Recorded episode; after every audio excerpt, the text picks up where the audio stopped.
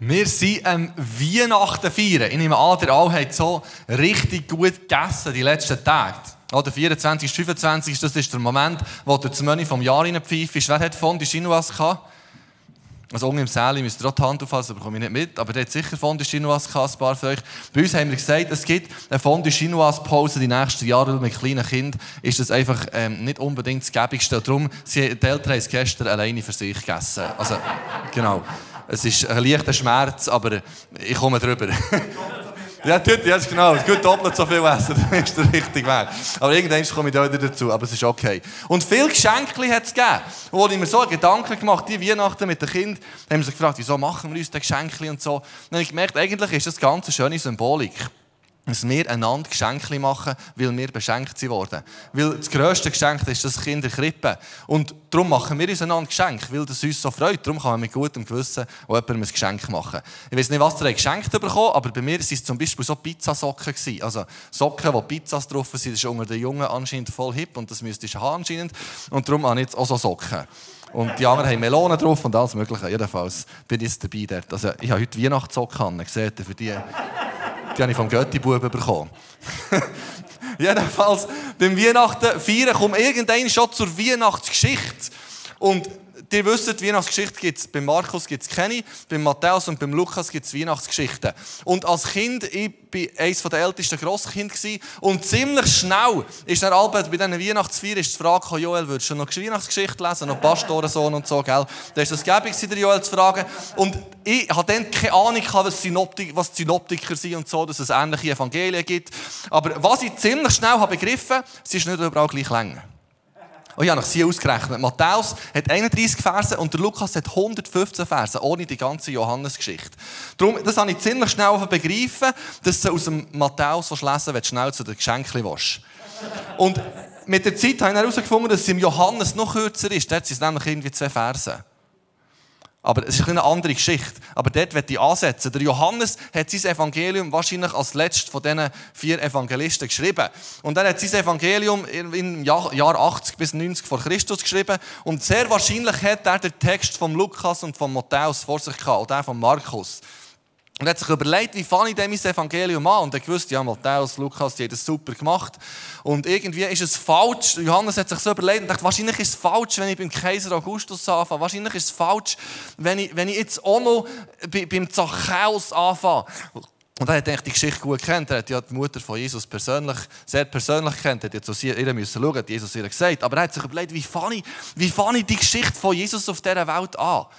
Und hat weiter zurückdenkt, kann ich mir so vorstellen, oder? Das stelle ich mir vor, wie es um Johannes ist gegangen. Vielleicht hat er sich überlegt, ja, ich könnte, ich, ich könnte anfangen bei Micha, was heisst, in Bethlehem wird das Kind auf die Welt kommen. Er dachte, nein, nein, wenn ich schon dort anfange, dann kann ich weiter vorne anfangen. Er dachte, ich könnte, ich könnte beim David anfangen. Das heisst, ein Nachkommen von dir wird König sein. Er dachte, nein, nein, da, kann ich noch weiter vorne anfangen. Ich könnte, ich könnte beim Mose anfangen. Er gesagt, der Prophet wie, wie Gott erwecken. Johannes gedacht, nein, nein, das ist zu wenig weit vorne.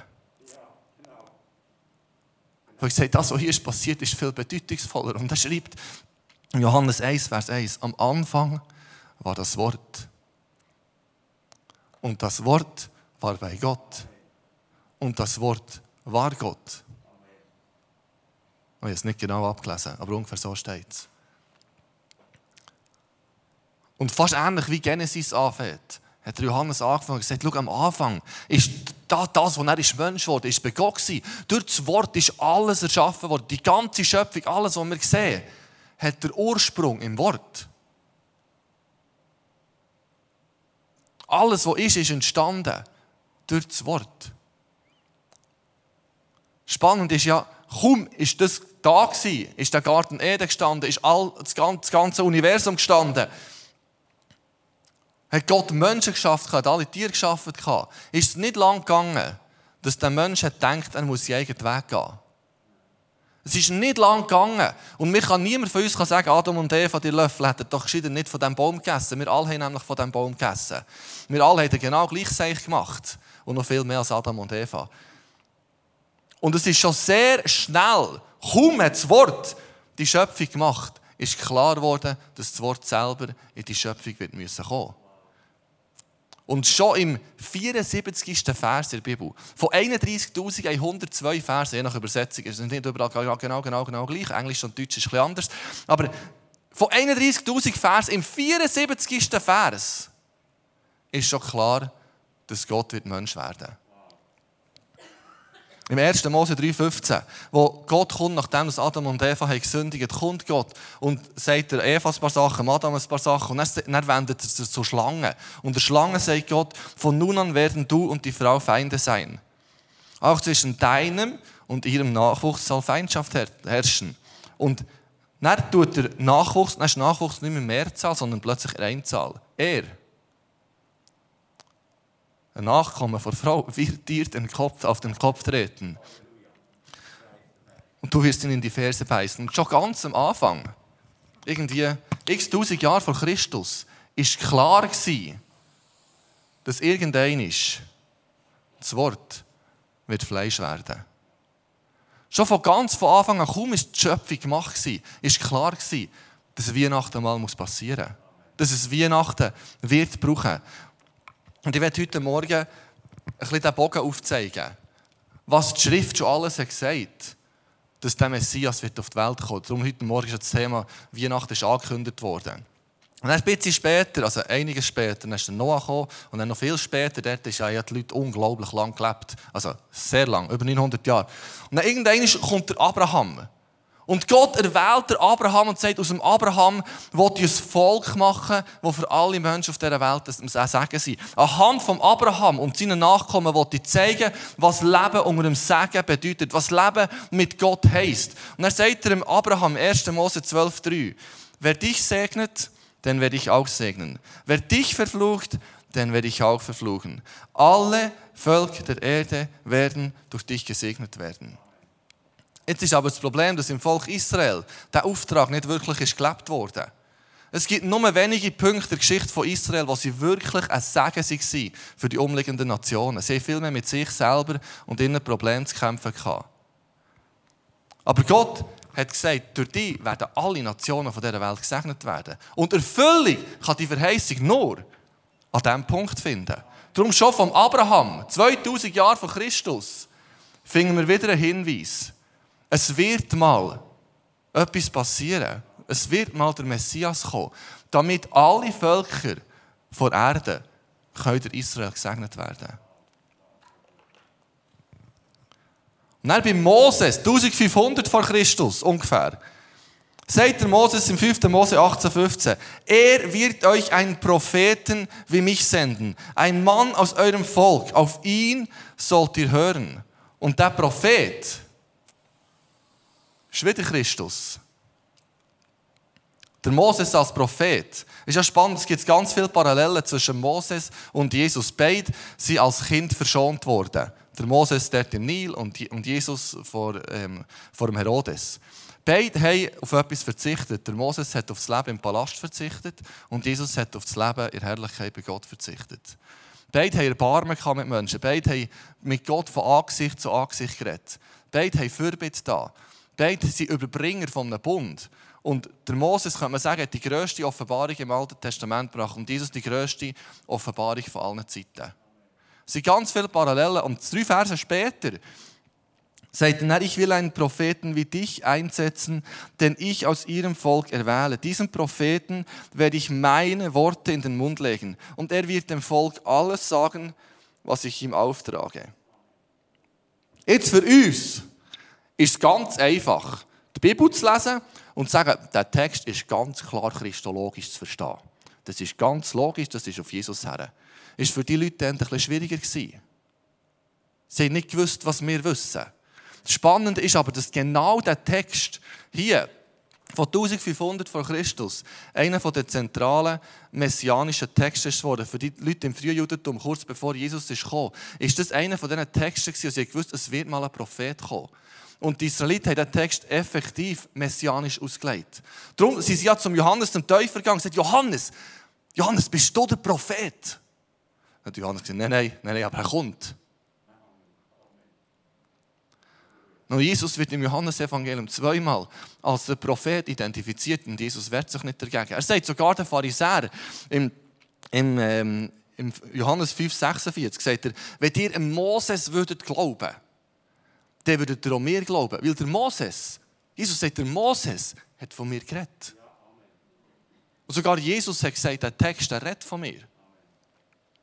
Der Biliam, eine ähnliche Zeit wie hier. Der Biliam kommt und soll das Volk verfluchen. Und dann steht er auf einem Berg und schaut das Volk an. Und er spürt, was Gott dem Abraham mal gesagt hat. Durch das Volk sollen alle Völker von Erde gesegnet werden. Und wer, mich, wer dich verflucht, wird für immer verflucht sein. Und der Biliam hat sich gedacht, das tue ich mir sicher nicht an. Und hat angefangen, das Volk zu segnen. Und in seinem Segen innen, in seinem Segen innen, sagt er, im 4. Mose 24, 7, sein König wird höher sein als Agag. Agag waren die Amalekiterkönige, der Saul hat später die Agag-Könige besiegt. Aber er sagt, das kann nicht der Saul sein, weil sein Reich wird erhoben werden. Im Saul sein Reich ist kaputt gegangen. Und ein paar Verse später sagt der Bilam, es wird ein Stern aufgehen. Es wird ein Stern aufgehen. Der Bilam sagt, schau, es kommt, es kommt ein Moment, da wird hier ein Stern aufgehen. Der David war der König, der Israel zur Großmacht ist. Das, unter dieser Zeit von David ist Israel dieser Bestimmung von Abraham am nächsten gekommen, wo sie sollen sagen sie für andere Völker. Unter dem David, die waren alle Israel untertan, aber da war Frieden. Der David hat in den umliegenden Völkern für Frieden geschaut. Er hat ihm Tribut gezahlt und so war für ihn gäbig. Aber er war am Schluss der, der für Frieden geschaut hat, überall rundum. Und das ist dieser, dieser Vision von Abraham wahrscheinlich am nächsten gekommen. Und der David in seinem Eifer für Gott sagt, ich werde Gott ein Tempel bauen. Und, und macht einen Plan und schreibt, wie das genau so aussieht, sammelt Unmengen von Gold. Und dann kommt der Nathan zu ihm und sagt, David, du wirst kein Tempel bauen. Aber dein Haus und deine Königsherrschaft werden für alle Zeit vor mir bestehen bleiben. Und dein Thron wird für immer feststehen. Und wenn wir Psalmen lesen, merken wir, der David hat, glaube ich, mehr verstanden, als es nur um ihn geht. Als es nur um eine menschliche Dynastie geht. Weil es gibt kein menschliches Königtum, das es schon so lange gibt. Das gibt es gar nicht. Das ist alles irgendwann zerbrochen. Aber Gott hat dem David gesagt, es wird mal etwas kommen. Und dieser Text ist ganz wichtig, dass sie gewusst der Messias wird aus dem aus dem, aus dem Stamm ein Nachkommen von David sein. Das ist ungefähr 1000 vor Christus. Und dann in dieser Zeit hier, von vielleicht 900 vor Christus bis 400 vor Christus, dort ist es so richtig losgegangen. Da ist Prophet und Prophet gekommen und hat gesagt, es wird einer kommen, es wird einer kommen, es wird einer kommen, der wird so und so und so sein. Und das sind x, x prophetische Aussagen, die alle auf diesen Moment herweisen. Darum ist die Erwartung in diesem Zeitraum hier so gross geworden, dass irgendetwas passieren muss. Ich habe noch mal zusammengefasst, was alles für prophetische Aussagen nur über die Geburt von Jesus vorhanden sind. Zum Beispiel, er wird von einer Jungfrau geboren werden, aus Jesaja 7,14. Geburtsort wird Bethlehem sein. Der Messias wird aus Ägypten kommen. Jesus ist ja auf Ägypten gekehren. Der, der Stern wird als Hinweis sein, das ist das von Biliam. Ihm werden Geschenke überbracht werden von Königen. Menschen werden vor ihm niederfallen. Hirten werden ihn anbeten. Er wird mit dem Heiligen Geist erfüllt sein. Und Kinder werden ermordet werden. Und er wird vor der Zerstörung von Jerusalem kommen. Das ist noch spannend. 70 Jahre später ist Jerusalem zerstört worden. Also in dieser Zeitspanne hat Jesus müssen kommen. Und er wird eine messianische Abstammung haben. Es gibt ganz verschiedene Namen, die da vorkommen. Abraham, Isaac, Jakob, Judah, Isai und David. Und einer der zentralsten prophetischen Texte, die es gibt über den Messias, das findet man jetzt auf Instagram ständig auf irgendwelchen christlichen Seiten, der Text aus dem Jesaja 9. Ich werde ganz bewusst den ganzen Text, einen ganzen, ganzen Abschnitt von sechs Versen lesen. Was heißt das Volk, das in der Finsternis lebt? Und das ist Tatsache, die ganze Menschheit hat die Finsternis gelebt. Sieht ein großes Licht. Hell strahlt es auf über denen, die ohne Hoffnung sind. Du, Herr, machst Israel wieder zu einem großen Volk und schenkst ihnen überströmende Freude. Sie sind fröhlich wie nach einer reichen Ernte. Sie jubeln wie nach einem Sieg, wenn die Beute verteilt wird. Denn uns ist ein Kind geboren, ein Sohn ist uns geschenkt. Er wird die Herrschaft übernehmen. Man nennt ihn wunderbarer Ratgeber, starker Gott, ewiger Vater, Friedefürst. Er wird seine Herrschaft weit ausdehnen und dauerhaften Frieden bringen. Auf dem Thron Davids wird er regieren und sein Reich auf Recht und Gerechtigkeit gründen, jetzt und für alle Zeit. Der Herr, der allmächtige Gott, wird dies eintreffen lassen. Leidenschaftlich verfolgt er sein Ziel.